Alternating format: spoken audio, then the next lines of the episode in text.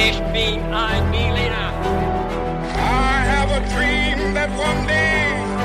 Wollen wir den totalen Krieg? Niemand hat die Absicht, eine Mauer zu errichten.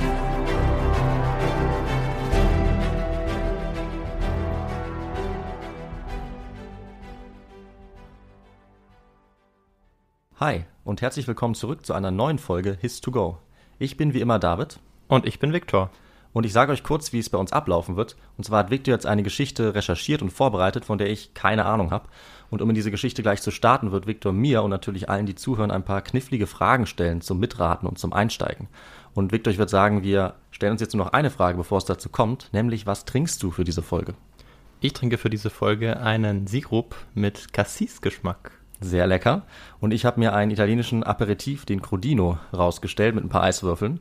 Und äh, jetzt sind wir bestens vorbereitet, um mit den Fragen oder mit deinem kleinen Intro gleich durchzustarten. So ist es. Und zwar fangen wir diesmal wieder direkt mit den Fragen an. Und ich habe drei Fragen für dich heute, David. Und die erste lautet, was trifft auf die High Society am ehesten zu? Ihre Mitglieder gehörten zur Generation, die während der Industrialisierung reich geworden war. Das ist die erste Antwortmöglichkeit. B.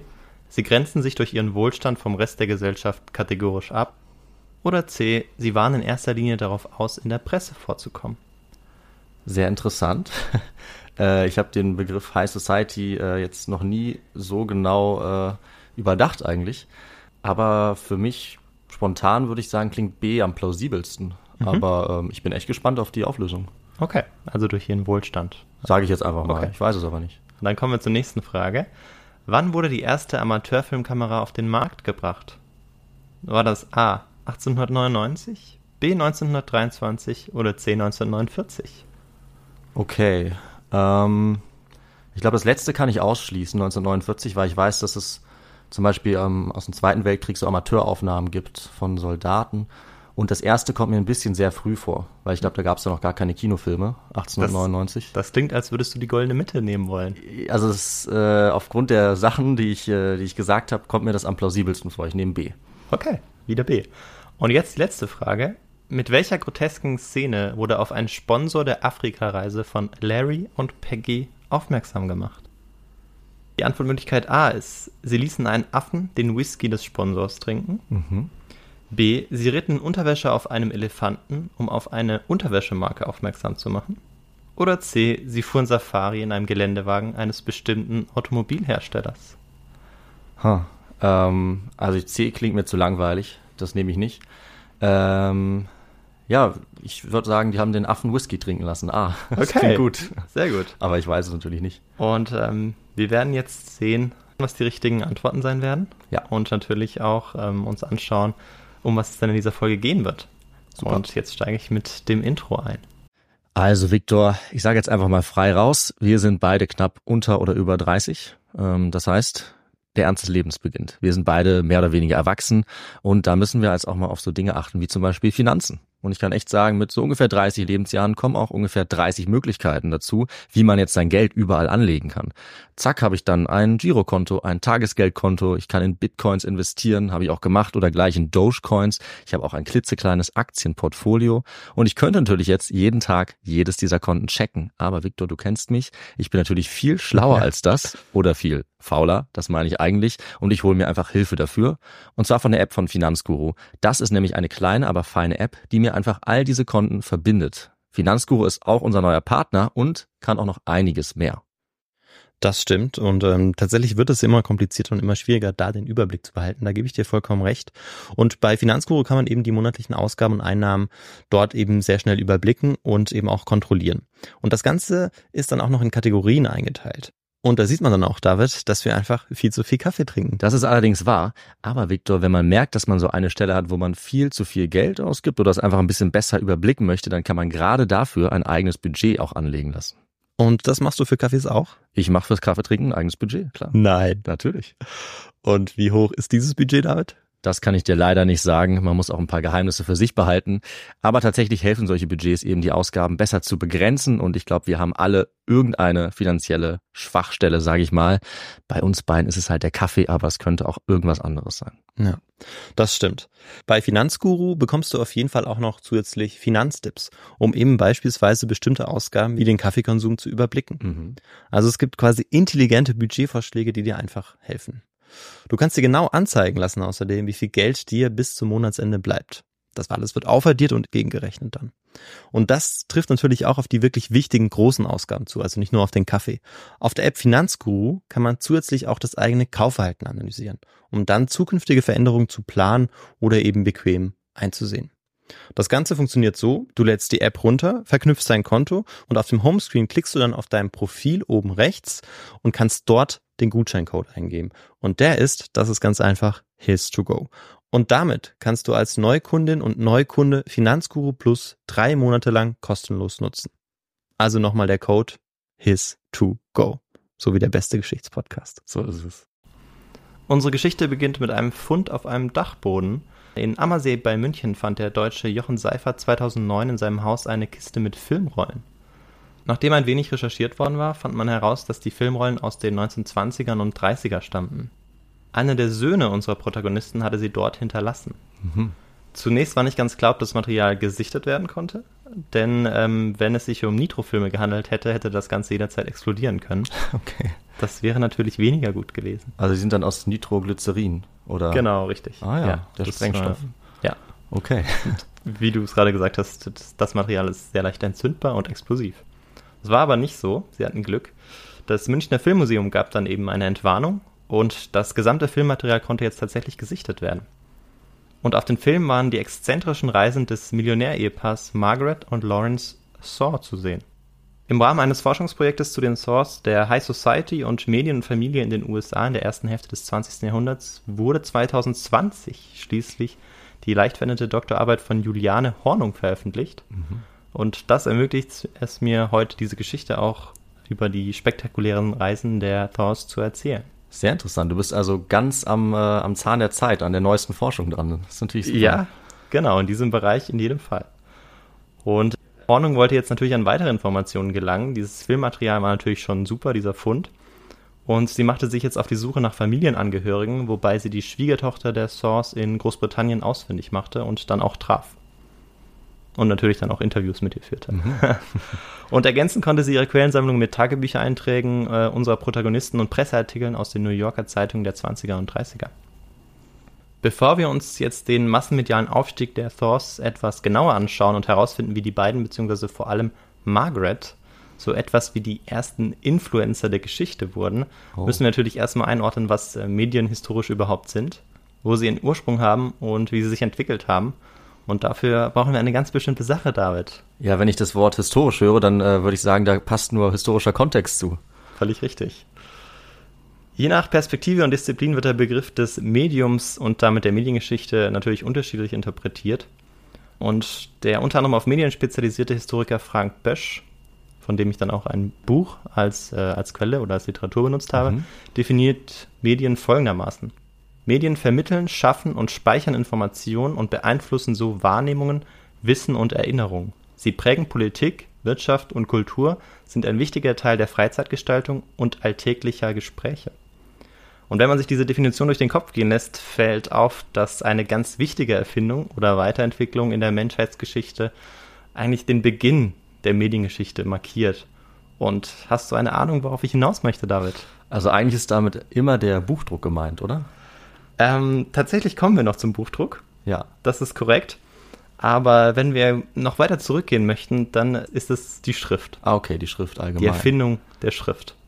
Und wir als Historiker, wir schauen ja auch gerne ganz an die Anfänge zurück. Der Buchdruck ist natürlich eine ganz wichtige Zäsur, das schauen wir uns auch noch an. Mhm. Aber ohne Schrift gibt es natürlich auch keinen Buchdruck. Leuchtet ein. Und ähm, ja, die Schrift ist eben eine wichtige Erfindung, um dann auch Informationen weiterzugeben und speichern zu können und das eben nicht nur mündlich zu machen. Und tatsächlich hat man äh, chinesische Zeichen gefunden, die äh, auf das Jahr 6600 vor Christus datiert werden. Und ja, das bezeugt, dass es also etwas wie Schriftlichkeit eigentlich seit dem 7. Jahrtausend vor Christus bereits gibt oder gegeben haben muss. Und das war es jetzt aber auch schon mit der Antike und mit ähm, dem Beginn der Schriftlichkeit, weil Das wir wollen ja schnell. noch ganz woanders hin. Ja, genau. Und äh, ja, einige Jahrtausend später gibt es eine mediengeschichtlich erneut wichtige Zäsur und die hast du uns jetzt schon vorweggenommen und das ist äh, auch völlig richtig und sehr wichtig und das ist der Buchdruck. Und weißt, wo dieser Buchdruck begonnen hat? Ähm, eigentlich auch in China, also Buchdruck mit beweglichen Lettern in Mainz bei Gutenberg. Aber äh, so Blockdrucke gab es ja in Asien zum Beispiel auch schon vorher. Deswegen könnte man, denke ich, beides sagen.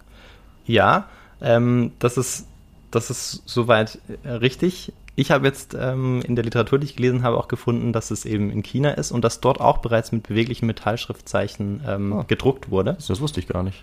Und das seit dem vierten Jahrhundert nach Christus, also Mhm. deutlich früher als bei Gutenberg und ja, dem, dem Buchdruck, den wir als Westeuropäer natürlich gut kennen als Zäsur. Und auch in Korea begann der Druck mit den beweglichen Schriftzeichen bereits im 13. Jahrhundert. Und ja, warum erwähne ich das? Weil das älteste uns überlieferte gedruckte Buch eben nicht die berühmte Gutenberg-Bibel ist, sondern das koreanische Buch Chikchi. Äh, Es handelt von den Lehren großer buddhistischer Priester und ist 1377, also acht Jahrzehnte vor der Gutenberg-Bibel, in beweglichen Lettern abgedruckt worden. Und daran merken wir natürlich auch, dass ähm, die Inhalte dieser Bücher, so wie bei der Gutenberg-Bibel oder hier mit dem Thema des Buddhismus oft, ja, dass die Themen oft religiöse Themen waren. Und von Mainz aus breitete sich das Druckverfahren jetzt in Europa in den folgenden Jahrzehnten überall aus. Ähm, nur in Osteuropa und Russland, also in Europa aus. Nur in Osteuropa und Russland ähm, hat es ein bisschen länger gedauert. Dort beginnt eigentlich ähm, ja dieses Druckverfahren oder der Einsatz dieses Druckverfahrens erst im 18. Jahrhundert. Also nochmal deutlich später. Zunächst ähm, werden eben Bücher gedrückt mit, mit dem religiösen Inhalt oder auch für die Bildung, also beispielsweise für Schulen oder für die ersten Universitäten.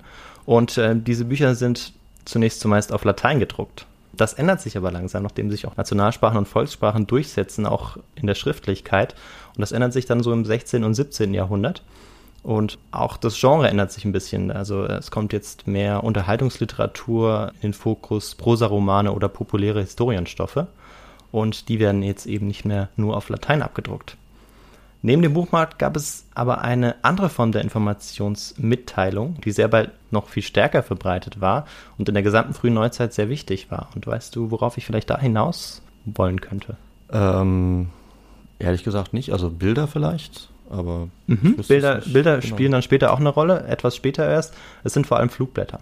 Okay. Flugblätter finden eine, eine ganz große Verbreitung und durch die Medialisierung ist es auch so, dass die Alphabetisierungsquote auch steigt und ähm, dass immer mehr Leute jetzt auch eben lesen und schreiben und vor allem diese Flugblätter als ja, Informationsvermittlung auch lesen. Mhm. Eine nächste Zäsur gibt es dann äh, mit der Etablierung von Zeitungen und Zeitschriften im 17. Jahrhundert, die jetzt eben neuerdings in regelmäßigen Auflagen erscheinen. Deshalb sind es ja auch Zeitungen oder Zeitschriften. Und die Zahl der Auflagen, Zeitungen und Zeitschriften, die erlebt dann im späten 18. Jahrhundert und in der zweiten Hälfte des 19. Jahrhunderts einen sprunghaften Anstieg. Und zumindest im 19. Jahrhundert kann man dann auch durch die hohen Auflagenzahlen bereits von der Existenz von Massenmedien sprechen, auch wenn der Begriff Massmedia, also der, der englische Begriff, eigentlich erst in den 1920ern fällt.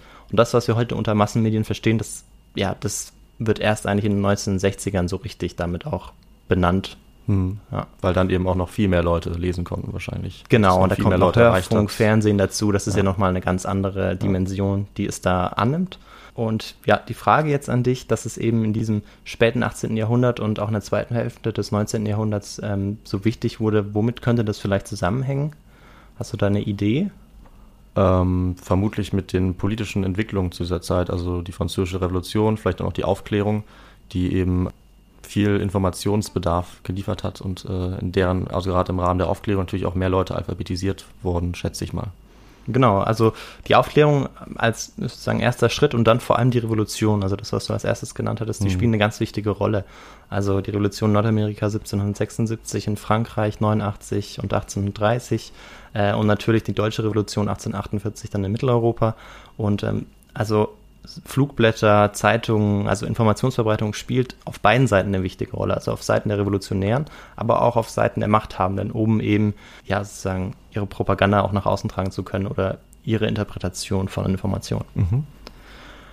Und das Ganze spielte auch im Zuge der Bildung der Nationalstaat natürlich eine wichtige Rolle, weil es natürlich ein ganz wichtiges Werkzeug war, um diese auch ähm, ja, zu etablieren in der Gesellschaft, also in Großbritannien, Frankreich, USA, Deutschland und natürlich auch vielen weiteren Nationen, um diese Einheit nochmal zu stärken. 1826 gelang es dann den Franzosen Joseph Nicephore und Louis Daguerre, ein Bild aufzunehmen, das beständig blieb und nicht verwischte. Die Daguerreotypie. Ja, richtig. Und deshalb gelten sie als Erfinder der Fotografie und das ist für unsere Geschichte ganz, ganz wichtig. Mhm. Und allgemein für die Massenmedien ist es natürlich eine ganz wichtige Erfindung, weil man damit ganz neue Möglichkeiten natürlich hat. Und äh, die Drucktechnologie wird immer wieder auch deutlich verbessert, sodass Printmedien auch deutlich günstiger hergestellt und verkauft werden können. Also dass nochmal sozusagen mehr sich in dieses Berufsfeld des Herausgebers von Zeitungen hineinbewegen, weil es einfach immer attraktiver wird, lukrativer, immer mehr Leute lesen Zeitungen. Es gibt immer mehr Zeitungen. Ähm, ja, seit dem 19. Jahrhundert, glaube ich, in Berlin gibt es auch über 150 unterschiedliche Zeitungen. Mhm. Also man sieht wirklich, dass es ein sehr großes Feld ist. Wir gehen aber jetzt in die USA, weil da auch unsere Geschichte spielt. Und nach dem Sezessionskrieg 1865 passiert da jetzt auch was ganz Entscheidendes. Ähm, also die Industrialisierung setzt natürlich auch schon währenddessen ein. Aber man kennt jetzt eine ganz neue Entwicklung. Also der Abschluss der Bau der Eisenbahn, die Ölförderung, unterschiedliche Erfindungen im Kommunikationsbereich, das alles führt dazu, dass die USA zu einem Industrie- und Wirtschaftsstandort wird und zu einem ganz wichtigen oder einem der größten eigentlich. Und das führte wiederum zu Einwanderungswellen, vor allem aus Europa, ähm, die natürlich das dann nochmal verstärken. Also das ist sozusagen eine gegenseitige Beeinflussung. Und vielleicht, ähm, weil du auch Englisch studierst, äh, dachte ich, kann dir diese Frage stellen. Weißt du vielleicht auch, wie man diesen Wirtschaftsaufschwung unmittelbar nach dem Sezessionskrieg englischsprachig benennt oder betitelt? Äh, nee, das weiß ich nicht. Okay, also ähm, es heißt Gilded Age. Mhm.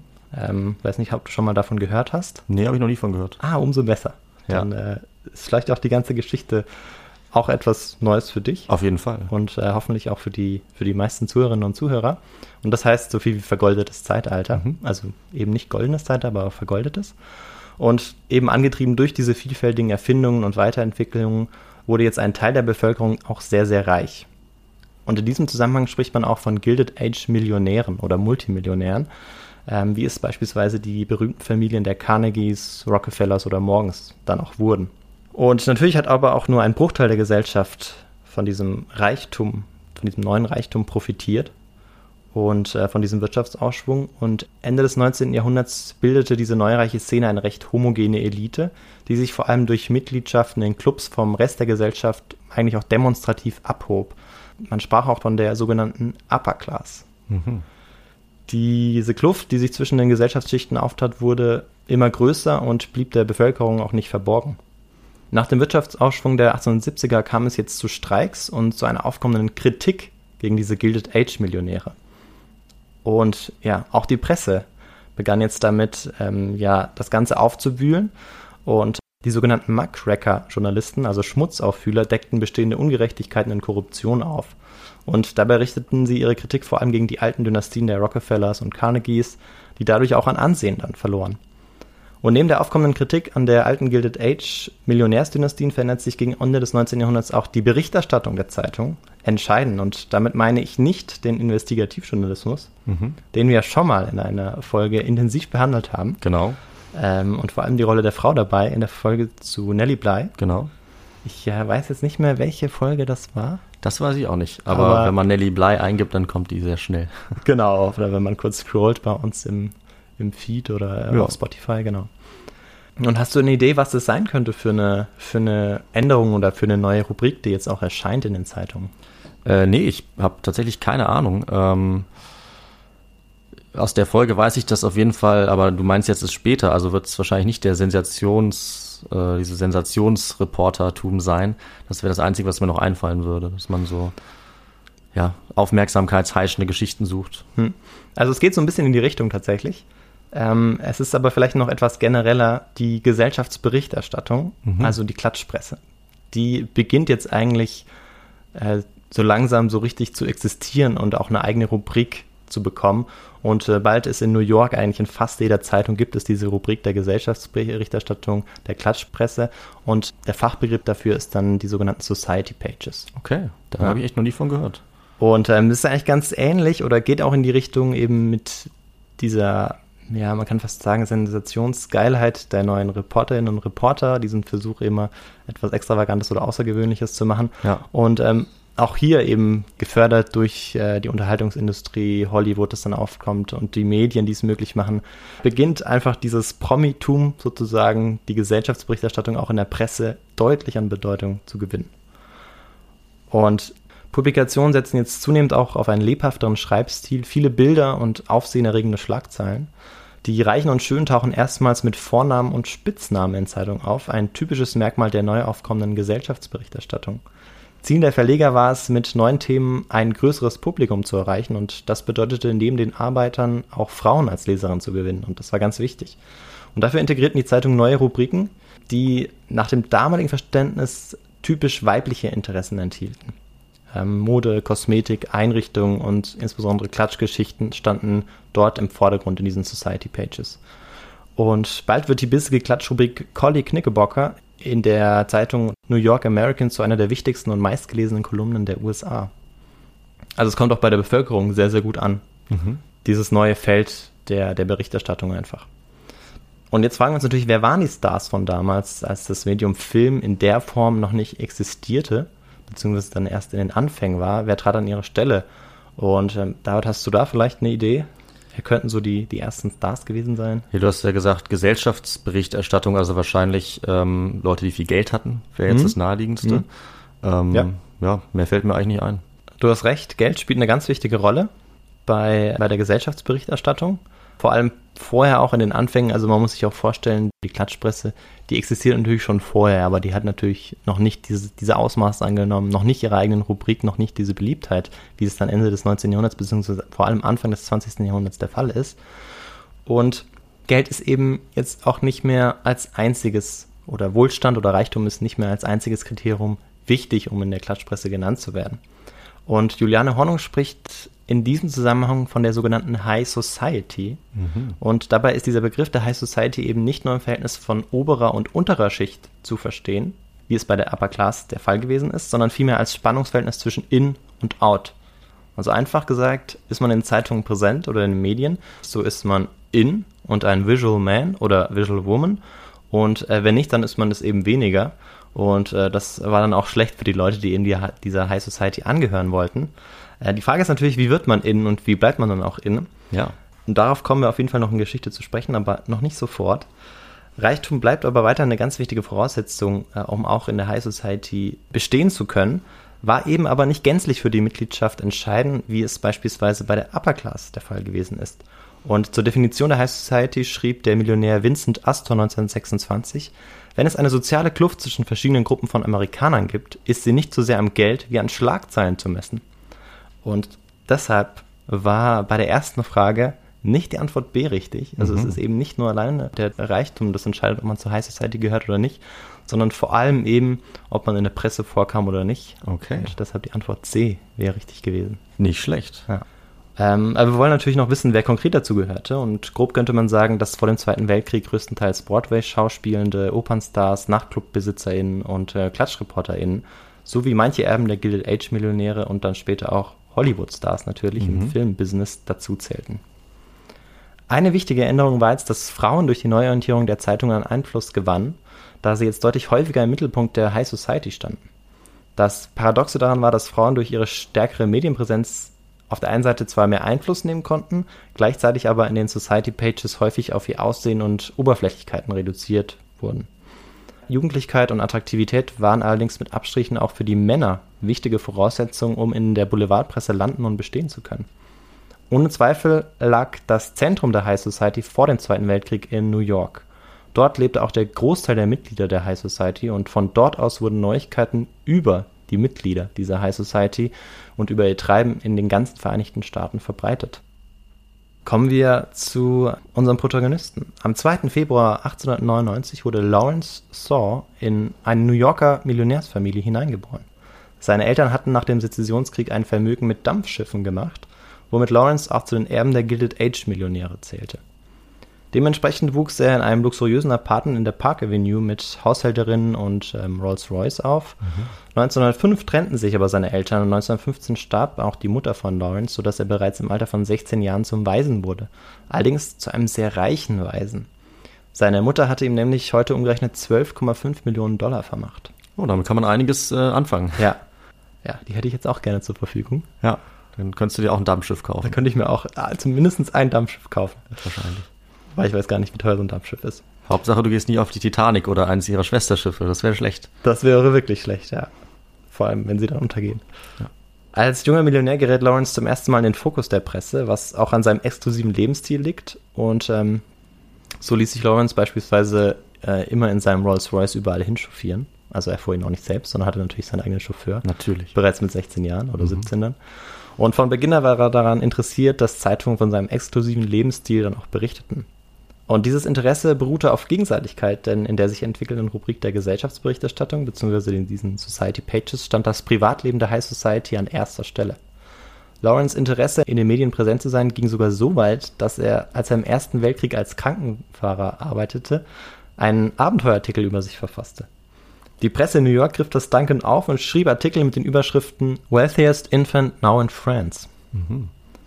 Auch wenn Lawrence zu großen Teilen durch Upper-Class-Institutionen geprägt worden war, war als junger Mann doch stärker auf seinen High-Society-Status bedacht. Und ähm, dazu habe ich eine kleine Anekdote. Also er achtete eben weniger auf diese traditionellen Regularien oder Einschränkungen, die ähm, diese Upper Class immer vorgab, sondern er wollte eher in den Medien präsent sein. Und eine Anekdote veranschaulicht das ähm, ganz gut. Kurz nach seiner Rückkehr in die USA, nach dem Ersten Weltkrieg, ähm, betritt jetzt Lawrence ein Grand Hotel in Begleitung eines Wolfes und verlangt, dass okay. das Raubtier mit den besten Speisen verköstigt werden sollte. Und äh, daraufhin titelten die Zeitungen prompt unter anderem Nephew of Harry Thor has Wolf for Pet. Mhm. Man könnte auch sagen, dass er ziemlich sensationsgeil war. Das könnte man sagen, ja. Warum eigentlich Nephew, also Neffe von Harry Thor? Also wer war das? Die Thors waren nicht erst seit Lawrence in der Klatschpresse bekannt. Spätestens seit dem Mord seines Onkels Harry an dem Liebhaber seiner Frau und dem darauffolgenden Jahrhundertprozess waren die Thors ein beliebtes Gesprächsthema in der amerikanischen Presse geworden. Und ähm, dazu könnte man eigentlich zu diesem Jahrhundertprozess und zu diesem Mord könnte man eigentlich fast eine eigene Podcast-Folge ja, machen. Schreibe ich mir gleich mal auf. Wer weiß, vielleicht kommt da noch was. Also Lawrence verstand es bereits in jungen Jahren, die Aufmerksamkeit der Printmedien zu erregen. Er war Medienkonsument auf der einen Seite, aber auch Produzent, indem er selbst journalistisch aktiv war. Er schrieb ja auch Artikel. Und zusätzlich auch Gegenstand der Berichterstattung, was sehr typisch für die High Society war, weil es gerade auch um Insiderwissen ging. Also in zu sein, aber selber auch Bescheid zu wissen. Und jetzt kommen wir zur Jugend der zweiten Protagonistin unserer Geschichte. Margaret wurde am 17. Juni 1902 in eine angesehene, aber weniger reiche Familie hineingeboren, und zwar die der Stouts. Allerdings konnte die Familie sich das luxuriöse Leben in New York nur mit Mühe leisten, das ist also kein Vergleich äh, mit den Thors. Margaret wuchs als Einzelkind auf und wurde bereits im Alter von elf Jahren in eine Klosterschule nach Frankreich in Tours geschickt. Die französische Kultur und Sprache spielte in der Erziehung und Ausbildung in der elitären Gesellschaft eine wichtige Rolle. Mhm. Also auch sie gehörte eigentlich zur Gesellschaftsgruppe der Upper Class. Zurück in New York schloss sie sich diversen elitären Organisationen an, die eben ihre Zugehörigkeit zu Upper-Class-Institutionen dann auch unterstrichen. Im Frühjahr 1920 schloss sie die Schule ab und fand im Rahmen eines Debütantinnenballs Einlass in die New Yorker Gesellschaft. In der Upper Class musste man nämlich in den 1920er Jahren diesen Ball und das sogenannte Coming Out abwarten, bevor man heiraten durfte und bevor man überhaupt in den Massenmedien dann auch erscheinen konnte. Später sollte sich das dann ändern, weil die Presse sich nicht mehr um diese Regularien der Upper Class scherte, wenn sie über das Privatleben der Mitglieder der High Society berichteten. Und äh, dementsprechend verhielt man sich dann auch einfach ja, anders. Die High Society verhielt sich insgesamt dann auch anders. Okay. Also hat einen anderen Verhaltenskodex als ja. jetzt die Upper Class. Anders als Lawrence war Margaret in jungen Jahren in den Massenmedien kaum präsent, auch weil ihre Familie kein besonders spektakuläres Leben führte, wie es eben nötig gewesen wäre. Margaret interessierte sich aber früh für Fotografien und sie hatte, wie Lawrence übrigens auch, früh gelernt, in Fotostudios mit den Eltern vor der Kamera zu posieren. Und das machte ihr auch viel Spaß. Als junge Frau entschied sie sich, ihrer Leidenschaft dem Theaterspiel nachzugehen und die Oper, der Broadway und das Theater begeisterten sie eigentlich schon ja, von, von Beginn an. 1922 gründete sie schließlich mit ehemaligen Mitschülerinnen eine Theatergruppe, The Spinsters, mit der sie regelmäßig zu wohltätigen Zwecken auftrat. Anfangs interessiert sich die Presse nur geringfügig für sie, aber als die Aufführungen vor immer größerem Publikum stattfinden, verfassen die ersten High Society ReporterInnen Kritiken zur Tanzgruppe und zu ihrem Star Margaret, weil sie war sozusagen die, die Front Lady. Aha. Jahrelang hatte sie Zeitungsartikel zu ihren Vorbildern gesammelt, äh, jetzt aber begann sie die Zeitungsartikel, die über sie ja berichteten und über sie erschienen, selbst auch zu sammeln. Also sie interessiert sich auch sehr für ihre Selbstdarstellung in den Medien, Ja, wie verständlich. wir langsam merken. Margaret wurde in den Zeitschriften aber unter einem ganz anderen Namen bekannt, unter ihrem Kosenamen Peggy, den ich von jetzt an für sie verwenden werde. Okay. Ihren medialen Höhepunkt erreicht Peggy schließlich im November 1923, als sie in einer Werbeaktion für eine Autoausstellung 20 Minuten lang den Verkehr auf einer Kreuzung in Manhattan regelt. Damit landete sie nicht nur auf den Society Pages der New Yorker Zeitung, sondern auch auf der Titelseite der New York Daily News. Damit war sie in der High Society so richtig angekommen und medial sichtbarer geworden als je zuvor. Peggy ließ jetzt in Fotostudios viele unterschiedliche Bilder von sich machen, in unterschiedlichen Posen, mit unterschiedlichen Frisuren, in unterschiedlicher Kleidung. So konnte die New York Times, die New York World, die New York Sun, der New York American und die New York Herald Tribune an einem Tag jeweils ein anderes Bild von Peggy abdrucken. Boah, was außergewöhnlich war Nicht schlecht. und was damals schon andere Journalistinnen und Journalisten ähm, ja dazu brachte, lächelnd darüber zu berichten, wie es Peggy dann schaffte, überall immer gleichzeitig aufzutauchen mit so vielen Bildern. Ständig aktualisierte sie ihre Selbstdarstellung und das war ein ganz wichtiges Phänomen, das wir übrigens heute auch von diversen Social Media Nutzer und Nutzerinnen kennen. In der Presse war Peggy so etwas wie ein Star geworden und als solche hatte sie bei Tanzbällen, Vergnügungspark oder Kinos oder irgendwo, wo sich eben die High Society herumtrieb, Lawrence kennengelernt und die beiden wurden jetzt ein Paar. Zu Beginn des Jahres 1923 verkündeten die beiden ihre Hochzeit, die am 14. August 1923 stattfinden sollte. Nachdem Lawrence jetzt vier Jahre lang kaum in der Presse präsent war, machte ihn diese Verbindung erneut zum Gesprächsthema und für Lawrence war der, diese Hochzeit dementsprechend wichtig, um seine Stellung in der High Society auch stärken zu können, weil vorher hatte er Schwierigkeiten, äh, ja, Ja. Schlagzeilen zu machen. Außer mit seinem Wolf natürlich. Außer mit seinem Wolf, ja, zwischenzeitlich, aber er konnte ja nicht immer mit einem neuen Tier irgendwo in ein Grand Hotel eintreten. Schade eigentlich, aber ja, macht Sinn. Ja, hätte er vielleicht machen sollen, hat Ja. er nicht gemacht und war dadurch äh, nicht mehr ganz so bekannt. Und auch aus Lawrence Song machte die Presse jetzt einen anderen Namen, und zwar das vertraulichere Larry. Äh, indem man diese Kosenamen verwendete, machte man die Thors für die Leserschaft nahbarer und authentischer. Und das war auch ein ganz wichtiges Merkmal der Gesellschaftsberichterstattung und allgemein auch der, der Entwicklung in der Presse. Mhm. Von jetzt an werde ich dann dementsprechend auch von Larry sprechen. Also Larry. von Larry und Peggy. Okay. Peggy profitierte aber auch äh, von der Hochzeit mit Larry und zwar in finanzieller Hinsicht. Der Reichtum ihres zukünftigen Ehemanns stellte sicher, dass sie weiterhin ihren distinktiven Lebensstil führen konnte, ohne auf zusätzliche Arbeit angewiesen zu sein.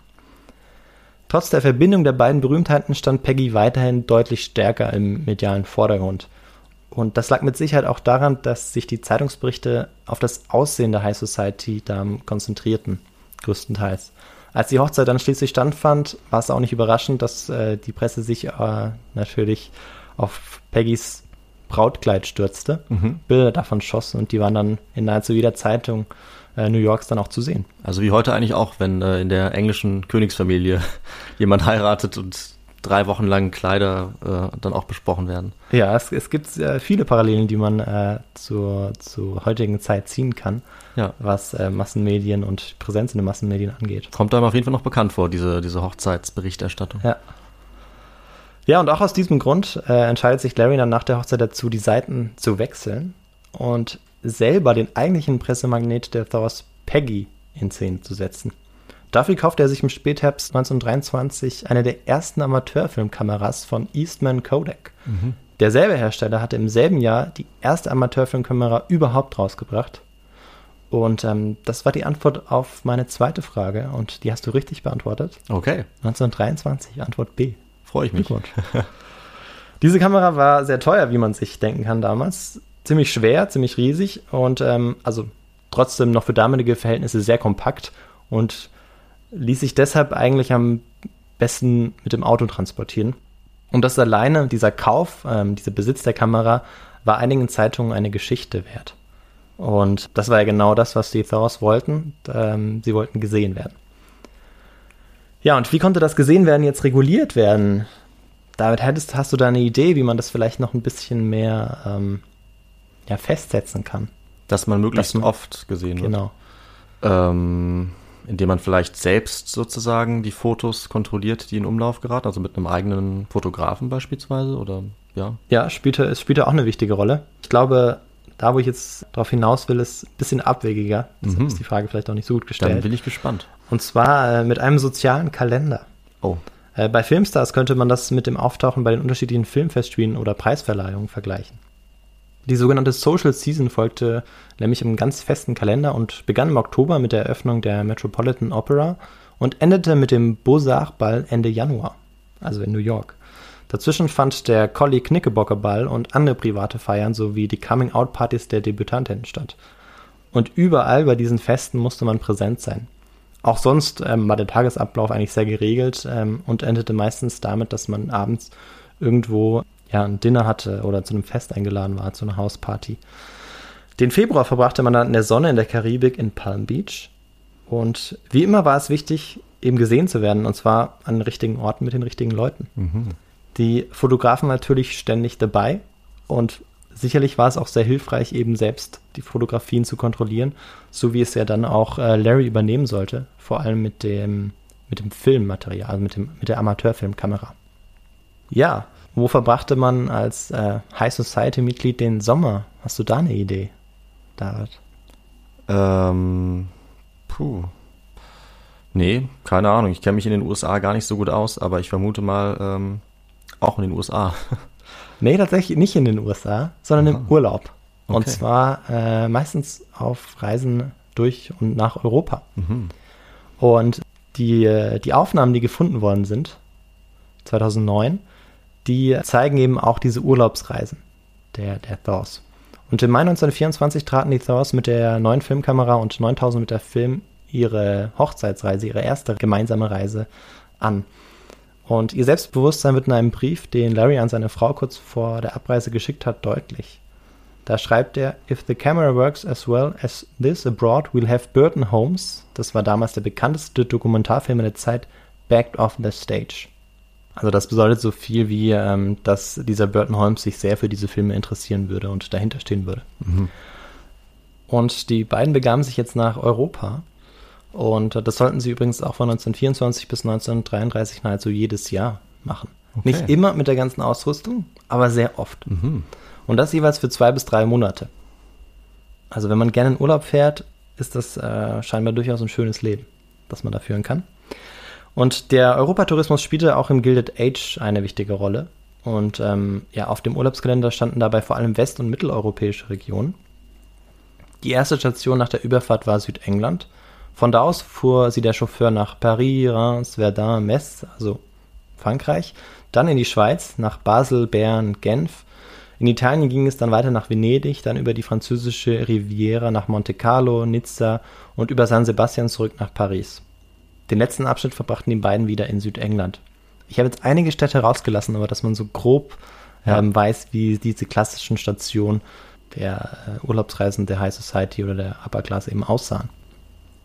Ja, und äh, David, was meinst du, wie sah diese Dokumentation der Reise aus? Also was stand da jetzt im Mittelpunkt bei unserem Protagonisten? Wahrscheinlich äh, so wie heute, so der Glamour, äh, die spektakulärsten Bauten vielleicht. Vielleicht haben sie auch Möglichkeiten gehabt, bekannte Leute zu treffen, was irgendwie Schlagzeilen gebracht hat. Also sozusagen ihr, ihren Reichtum zeigen vielleicht. Ja. ja, auf einiges kommen wir noch drauf. Der letzte Punkt ist ganz wichtig, ihren Reichtum zeigen. Ähm, Im Mittelpunkt standen eigentlich immer sie. Ja. Also eigentlich weniger die Orte, die sie bereisten, sondern sie selbst. Mhm. Ähnlich wie wir es heute vielleicht von Influencerinnen oder Influencern kennen. Ähm, und in diesem Fall hieß es, dass Peggy natürlich im Vordergrund stand, weil Larry hatte ja die, die Kamera. Man sieht ihn so gut wie nie in diesem Film. Man sieht eigentlich immer nur Peggy. Okay. Und man zeigte sie Kaffee trinkend vor der Abreise oder dösend bei der Überfahrt auf dem Schiff Aquitania. Man zeigte dann auch Peggy oder er zeigte Peggy in England beim Besichtigen von Stonehenge, Peggy beim Taubenfüttern in Venedig, Peggy beim Aufwachen. Also äh, auch sozusagen ganz private Einblicke hat man da ähm, gefilmt und alles wurde auf der Kamera jetzt festgehalten. Interessant, dass die keine dritte Person dabei hatten, um ihn auch mitzufilmen, aber Anscheinend nicht. Nee, ich glaube, bei dieser ersten Reise hatten sie äh, noch keine dritte Person. Das kommt dann noch. Hm. Ähm, zumindest noch keine, die ähm, das dann auch professionell führen konnte. Ja. Vielleicht hatten sie eine bei, ich bin mir nicht gerade nicht ganz sicher. Also irgendwer wird bestimmt dabei gewesen sein, aber Ja. kannte sich dann vielleicht nicht so gut mit der Kamera aus oder so. Genau. sein. Es war schon so, dass ähm, Larry eigentlich bei dieser ersten Reise diese Kamera, also er musste Mhm. natürlich auch relativ lange instruiert werden, wie die funktioniert, weil das deutlich komplexer ist als eine Mhm. Handykamera heute. Aber ich glaube, er hat sie tatsächlich relativ selbstständig bedient dann auch. Und diese Kamera, die war etwa 2,3 Kilogramm schwer und ähm, man musste auch immer Blechkassetten äh, mittragen, in denen die Filmrollen waren. Also man muss sich das mal vorstellen, wie, wie das ausgesehen haben muss. Und für die meisten Leute, die das gesehen haben, oder fast alle eigentlich, war das auch ein völlig neuer Anblick. Also diese Amateurfilmkamera, die war gerade erst rausgekommen. Also Ja. die waren alle sehr beeindruckt davon. Auch wenn man natürlich nicht wie bei der Handykamera dann zeigen konnte, was man so filmte. Stimmt. Das musste ja relativ umständlich entwickelt werden und das passierte natürlich erst in den Vereinigten Staaten. Mhm. Und kaum waren sie zurück in den USA, veranstalteten sie dann Filmvorführungen für Freunde ähm, sowie auch für Pressevertreter. Die mussten natürlich immer präsent sein, damit sie auch darüber berichten konnten. Und dadurch schafften sie es kurzzeitig dann auch immer ganz oben in den Schlagzeilen zu sein. Ihr erster Amateurfilm äh, Motor Honeymoon ähm, wurde von der High Society relativ begeisternd aufgenommen. Und Larry hatte jetzt auch seit geraumer Zeit, also auch vor der ersten ihrer Hochzeitsreise, in einer Investmentfirma gearbeitet. Aber er entscheidet sich jetzt kurzerhand, 1926 einen eigenen Sitz an der Börse zu kaufen und seinen Job aufzugeben. Dadurch hat er natürlich auch deutlich mehr Zeit, sich der Aufgabe zu widmen, Peggy beim Filmdreh in Szene zu setzen. 1927 drehen sie ihren zweiten Film, für den sie vor allem nach Deutschland und Österreich äh, reisen, unter anderem auch nach Baden-Baden Oh. ähm, oder auch nach Bayreuth ähm, und äh, wahrscheinlich auch Berlin, also ganz viele deutsche Städte Ja. und auch Österreich nach Wien natürlich. 1930 den dritten und 1932 den letzten. Ähm, 1930 und 1932 ähm, machen sie dann ihre letzten Europafilme. Auf dem letzten Film sind jetzt auch ihre beiden Söhne zu sehen, aber ähm, ja, nur ganz selten. Okay. Da es sich bei den Filmen um Stummfilme handelte, verbanden Larry und Peggy die Szenen immer mit Texttafeln. Larry blieb über die Zeit hinweg der Kameramann und die Filme sind klar vom männlichen Blick bestimmt. Aber, und das ist ganz wichtig, Peggy war diejenige, die den Blick lenkte und ähm, das tat sie auf Mode, aber auch auf kuriose Entdeckungen oder indem sie witzige Aktionen machte. Der Ton auf den Texttafeln in Verbindung mit den Aufnahmen ist ähm, ziemlich häufig so ein bisschen albern. Und ähm, das verdeutlicht eine Szene mit folgender Texttafel äh, ganz gut. Da steht drauf, Larrys tägliche Pflicht, versuchen, Peggy am frühen Tagesanbruch aus dem Bett zu kriegen. Mhm. Also so, ähm, ja, so alberne Situationen aus dem alltäglichen Leben der beiden. Sehr nahbar, Genau, sehr sehr sympathisch, nahbar, ja. witzig. Man kennt es äh, von heute ein bisschen. Ja. Man könnte sagen eben, dass damals wie heute bei Influencern eine Sache dann besonders wichtig erschien und das war die simulierte Privatheit. Mhm. Das spielt ja heute auch noch eine wichtige Rolle. Auf jeden Fall, ja. Um sicherzustellen, dass sie zumindest am Anfang und am Ende ihrer Reise im Vordergrund standen, gaben sie auch immer Pressekonferenzen vor und nach ihren Reisen und empfingen Reporter auch an Deck, ähm, an Deck dieser Dampfschiffe für exklusive Interviews und Fotos. Vor allem Peggy steckte so viel Arbeit in ihrer Selbstinszenierung und professionalisierte das dermaßen, dass man eben sagen kann, dass sie wirklich so etwas wie die erste Influencerin der Geschichte wurde. Oh. Peggy setzt sich auch nahezu täglich mit ihrem Körper auseinander, misst ihn aus, wiegt sich und sobald sie bei einem der vielen abendlichen Dinners ihrer Meinung nach zu sehr zugeschlagen hat, macht sie eine Diät oder wieder mehr Sport. Also da können wir eigentlich auch viele Parallelen zu einigen Influencerinnen und Influencern, die eben sich auf ihr Aussehen, hauptsächlich auf ihr Aussehen beschränken, Absolut. ziehen. Ja, in den sozialen Medien Hm. äh, spielt es natürlich so Körperkult, ist ja auch so Ja. ein recht modernes Wort wieder heutzutage. Um jung und attraktiv zu bleiben, setzt sie sich auch intensiv mit ihrer Körperpflege auseinander. Die Kosmetikindustrie ist ja gerade so richtig im Kommen. Mhm. Und sie setzt sich auch viel äh, mit Kosmetikartikeln dann auch auseinander. Und die Bedeutung dieser, dieser Selbstpflege, kann man fast sagen, wird da in den Tagebüchern auch immer sehr deutlich. Ja. Wir kommen jetzt aber wieder zurück zu den Reisen der Thaws. Anfang der 30er entscheiden sie sich jetzt nicht mehr nur nach Europa in Urlaub zu fahren, sondern nach Afrika. 1934 und 36 reisen sie jetzt im Winter für circa sechs Monate auf den afrikanischen Kontinent. Wie bei den meisten Reisen zuvor hatten sie auch dieses Mal wieder eine Kameraausrüstung dabei. Und ähm, sie hatten jetzt eine deutlich verbesserte Kameraausrüstung dabei, weil sie das Ganze jetzt ein bisschen professionalisieren wollten. Sie waren angespornt worden von äh, zwei zu diesem Zeitpunkt sehr bekannten und ähm, deutlich seriöseren Dokumentarfilmern Osa und Martin Johnson. Die waren beide in den 20ern um die Welt gereist. Und sie versuchten jetzt, ihre Amateurfilme auf ein professionelles Niveau zu hieven. Sie erwarben jetzt Finanzierung, stellten professionelle Kameramänner ein und nutzten eine verbesserte Filmkameratechnik. Hatten Sie denn auch jetzt schon ähm, Sound oder war es immer noch ähm, Stummfilm? Immer noch Stummfilm. Okay. Der Mensch und die Natur sollten jetzt in ihrem neuen Film im Vordergrund stehen. Also nicht mehr nur sie selbst oder Mhm. Peggy. Und äh, ja, mit ihren Filmen wollten sie eigentlich äh, nichts weniger als Hollywood erobern. Das war ihr großes Ziel. Okay. Nebenbei organisierte Larry auch Sponsoren für die kostspieligen Reisen. Neben Auto- und Benzinherstellern waren das auch Alkoholmarken. Ah. In äh, Peggys und Larrys Afrika-Film erscheint das Leben der Menschen in Afrika relativ zivilisationsfremd, rückständig und beschwerlich. Sie können sich wahrscheinlich nur geringfügig von ihren durch Film und Museen voreingenommenen Sicht über das Leben der Menschen in Afrika lösen. Grotesk wird es dann, als auf den Filmaufnahmen Zigaretten rauchende und Whisky trinkende Schimpansen zu sehen sind. Mhm. Hinter dem Whisky stand natürlich einer ihrer Sponsoren. Und auch hier hast du die richtige Antwort gegeben. Das war äh, Antwort A. Okay, ja, der Whisky trinkende Affe, tatsächlich. Also zumindest wurde so in Szene gesetzt. Ja. Ob er den Whisky getrunken hat. Privat hat der das Affe das wahrscheinlich nicht getan. Ja. ja. ja, und letztendlich bleibt aber die Qualität ihrer Filme eher durchschnittlich. Hm. Ähm, ihren Freunden und der Presse ist es aber egal. Die Source befinden sich weiterhin im Blitzlichtgewitter der, der Massenmedien. Und ihre Popularität ist inzwischen so groß geworden, dass sie vom US-Außenministerium mit Kontakten und Empfehlungsschreiben für ihre nächste Reise unterstützt werden. Es sollte auch ihre letzte Reise sein, in der sie dann auch einen Film gemacht haben. Dieses Mal geht es nach Asien und genauer gesagt nach Indien. Am 21. Juni 1939, also noch vor dem Ausbruch des Zweiten Weltkriegs, brechen die Thors mit einem Luxuswohnmobil, zwei Lastwagen und einem geländegängigen Kleinwagen von Paris aus nach Indien auf. Außergewöhnlich war, dass sie bei dieser Unternehmung den High Society Kalender für mindestens ein Jahr ausließen, weil sie eben so lange unterwegs waren. Und das war natürlich ein Risiko. Oh ja, sehr riskant. Ja. Konnten sich in den USA nicht so zeigen, wie sie es gerne gewollt hätten. Mussten wahrscheinlich dann auch dementsprechend äh, mit Pomp zurückkehren, sonst wären sie wahrscheinlich out gewesen. Ne? So ist es. Richtig. Und die Reise war jetzt relativ kompliziert und war natürlich noch komplizierter geworden nach dem Ausbruch des Zweiten Weltkriegs. Und erst im Januar konnten die beiden in Begleitung eines Kameramanns dieses Mal, eines professionellen Kameramanns und eines Autotechnikers ihre Reise durch Indien beginnen. Deutlich stärker als bei den ersten Europafilmen nahmen beide eine distanziertere und objektivere Haltung ein. Sie ziehen das jetzt wirklich durch. Es sollte dieses Mal noch stärker als zuvor um die ethnologische Erfahrung und weniger um die Inszenierung Peggys gehen. Unterstützt durch National Geographics wählten die Thors auch einen etwas wissenschaftlicheren Ansatz für ihren Film. Der Indienfilm der Thors zeigt äh, interessanterweise auch Begegnungen mit Regierungsmitgliedern und Herrschern, wie dem König von Afghanistan, dem Maharaja von Mysore oder auch einem Wehrmachtsgeneral, der diesen Moment natürlich für eine nationalsozialistische Propagandaaktion ausnutzte. Ah. Das alles gibt es auf diesem Filmband zu sehen. Damit inszenierte das Paar die guten Beziehungen zwischen Amerika und den bereisten Staaten und betonte dabei den positiven Einfluss der USA. Einige Monate später sollte dann aber der Zweite Weltkrieg dann auch beginnen, also zumindest nachdem sie diesen Wehrmachtsgeneral getroffen hatten. Ja, und äh, da was meinst du, wie äh, wurde Ihr Film in den USA aufgenommen und ähm, ja, wie wurden Sie in den Zeitungen aufgenommen und schafften Sie es nach Hollywood?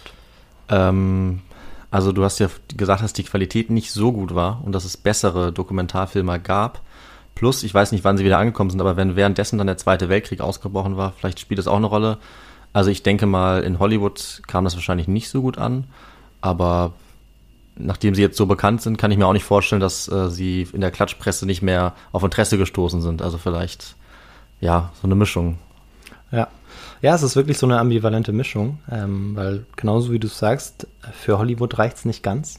Also es ist so, dass tatsächlich ähm, einige Kurzfilme aus den Filmen zusammengeschnitten werden, aus dem Material, das sie dann ähm, mitgebracht haben. Ja. Aber ja, damit haben sie nur mäßigen Erfolg.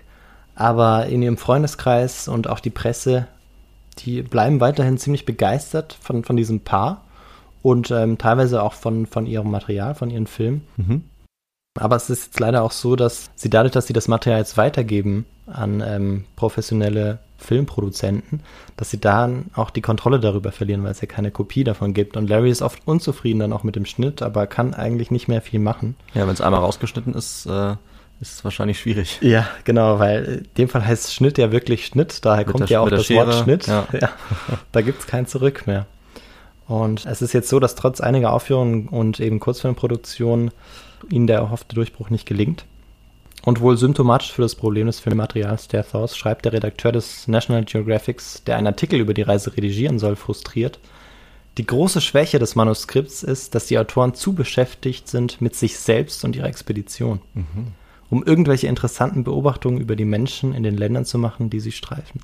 Also wird ihnen quasi ihre eigene, ja, ihr eigener Stil zum Verhängnis, der so selbstzentriert war. Ja, ja. Ein Urteil, das wohl auch einige KritikerInnen über einige Benutzer und Influencer von Social Media Plattformen fällen würden. Das glaube ich auch. Nach dem Höhepunkt ihrer Karriere, denn ähm, es war trotzdem ihr Höhepunkt eigentlich, sie waren in der Presse so bekannt wie nie zuvor, Okay. wird es 1940 und 41 deutlich ruhiger um die Thaws. Man könnte auch sagen, dass sie langsam den medialen Tod sterben. Der übergewichtige Larry konnte schon lange nicht mehr dem jugendlichen Schönheitsideal der High Society folgen und auch an der alterten Peggy verliert die Presse zunehmend das Interesse. Da auch die Söhne des Paares den massenmedialen Lebensstil ihrer Eltern nicht fortführen, galten die Stores langsam aber sicher einfach nicht mehr als berichtens- und sehenswert. Peggy und Larry gingen schließlich als Kriegsberichterstatter nach Europa. Larry Store konnte seine Reiseexpertise zumindest für eine Geheimdiensttätigkeit in den 40ern nutzen. Oh, okay. Aber abseits des Trubels starben sie schließlich, Larry 1965 und Peggy 1983. In den 20er und 30er Jahren kannte sie in den USA jeder. Sie waren ein Household Name, wie man sagte. Anders als die Stummfilmstars oder Großindustrielle ihrer Zeit hatten sie als Vorreiter einer gänzlich neuen Gruppe die Massenmedien in den Bann gezogen. Die Thors und vor allem Peggy waren eigentlich das, was heute Influencerinnen oder Influencer sind. Sie hatten sich täglich darum bemüht, berühmt zu sein. Um des Berühmtsein Willens, wenn man so möchte. Und wahrscheinlich hatte nie zuvor jemand so viel Zeit und Energie reingesteckt, einfach nur um berühmt zu sein und die Berühmtheit sicherzustellen. Und jetzt komme ich noch zu einer ganz kurzen Zusammenfassung, was denn von dieser Geschichte noch bleibt. Peggy und Larry waren früh mit der Welt der Massenmedien in Kontakt gekommen und hatten die neuesten Erfindungen der Kameratechnik genutzt, um in der Presse und damit auch der High Society herausragen zu können. Ihr Vermögen, vor allem das des Millionärserben Lawrence Thor alias Larry, ermöglichte ihnen, sich auf die Professionalisierung der medialen Selbstinszenierung zu konzentrieren. Von Beginn an wussten sie, dass sie auch außerhalb des sozialen Kalenders mit außergewöhnlichen Settings die Presse begeistern mussten, um regelmäßig ganz oben auf den Social Pages der Zeitungen erscheinen zu können. Wie andere vorher und nachher mussten sie die Erfahrung machen, dass die Karriere in der High Society als eine Art Influencer extreme Auf und Abs hatte und zeitlich durch die Fixierung der Presse auf die Jugendlichkeit und Attraktivität begrenzt war. Andererseits erreichten die beiden, ohne dass sie dabei einem klassischen Promi-Beruf nachgingen, eine dafür bis dahin ungekannte Berühmtheit. Zuletzt zeigt das Beispiel Larry und Peggy, dass die heute so oft kritisierte Selbstdarstellung und Oberflächlichkeit in den sozialen Medien nicht nur eine Folge von Facebook oder Instagram ist. Dasselbe gab es schon vor 100 Jahren und dasselbe wurde auch schon vor 100 Jahren von einigen kritisiert. Okay. Und damit ist meine Geschichte zu Ende. Ja, dann sage ich vielen Dank für diese sehr äh, aufschlussreiche andere Perspektive auf diese Zeit. Ähm, man hat ja gemerkt, dass ich äh, davon eigentlich überhaupt keine Ahnung hatte. Also habe ich echt sehr viel dazugelernt. Nicht nur über Film, sondern auch über die Gesellschaft zu dieser Zeit, von der ich auch nichts wusste. Und ja, die erste Influencerin ist natürlich sehr spannend. Ähm, und wir haben jetzt auch so einen, so einen ganz privaten Einblick bekommen in die, in die Haute Couture, können wir vielleicht auch sagen. Und jetzt kann, man, kann ich den Begriff natürlich auch besser benutzen in die High Society.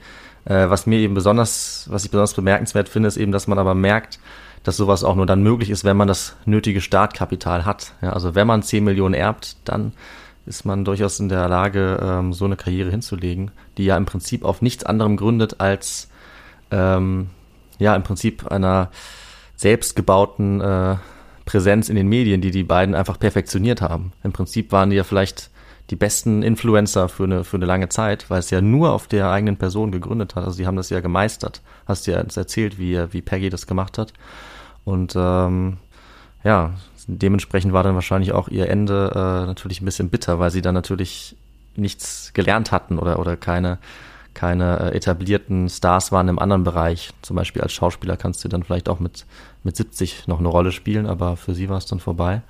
Genau. Ähm, Und ähm, vielleicht noch ein interessanter Aspekt ist, dass es ja vielleicht anders als damals ähm, heute Influencer und Influencer ja durchaus damit Geld verdienen können, gutes Geld verdienen können. Mhm. Damals war es ohne Startkapital gar nicht möglich, ähm, Ja. so etwas wie ein Influencer oder Influencer zu werden. Und sie haben ja dann Sponsoren an Land gezogen, aber das deckt ja eigentlich nur die Kosten dieser Reisen einfach. Mhm. Und ähm, ja, ich fand es einfach interessant, dass diese Geschichte eigentlich dieser Selbstinszenierung ähm, oder dieses ja bewusste Präsentieren in den Massenmedien eigentlich schon viel früher beginnt, als man es vielleicht heute annehmen würde. Ja.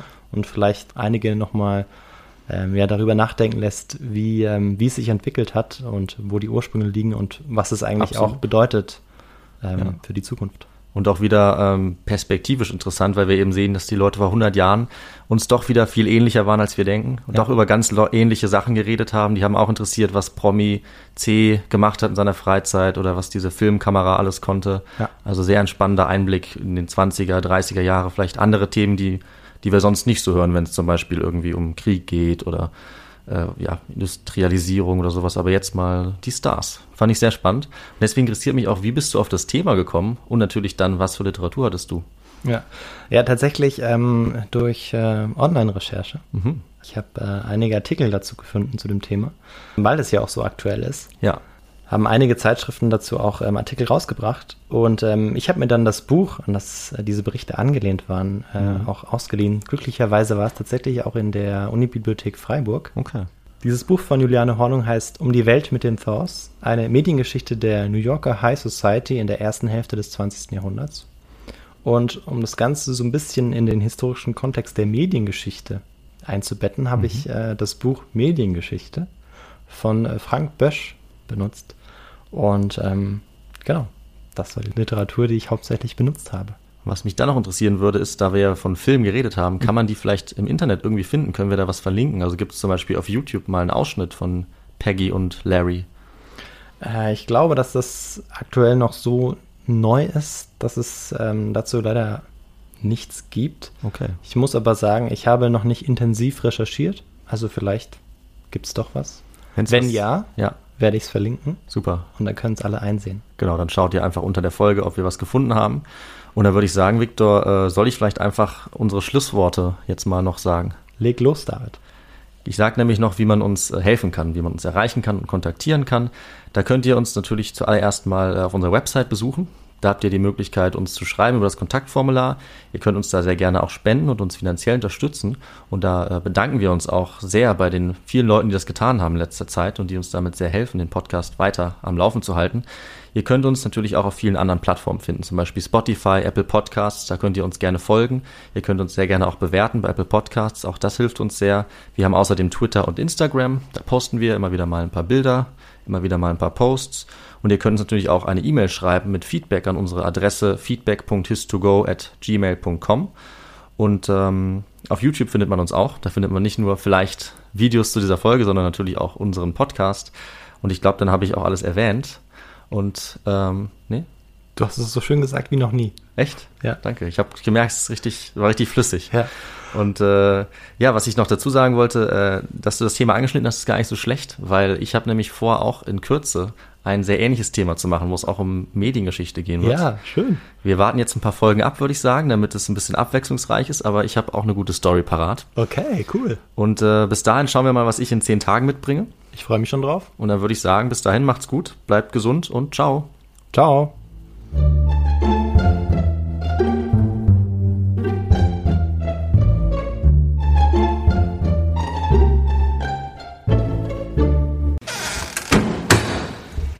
Der Indienfilm The Lost zeigt äh, interessanterweise auch Begegnungen mit Regierungsmitgliedern und Herrschern, wie dem König von Afghanistan,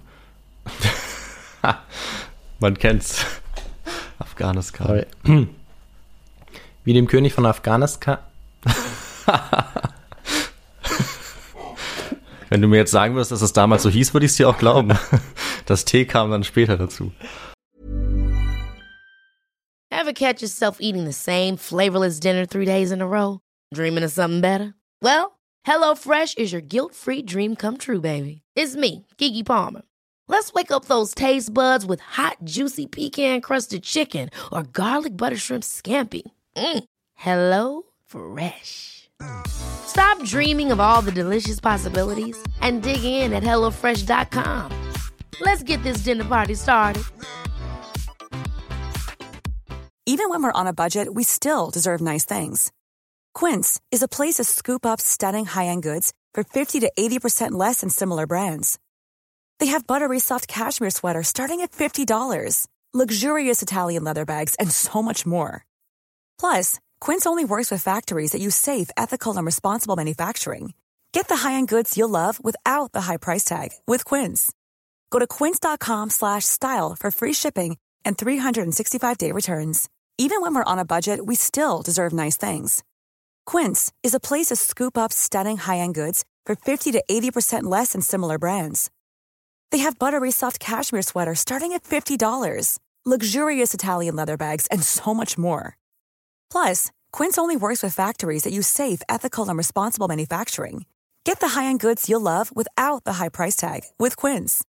Go to quince.com slash style for free shipping and 365-day returns.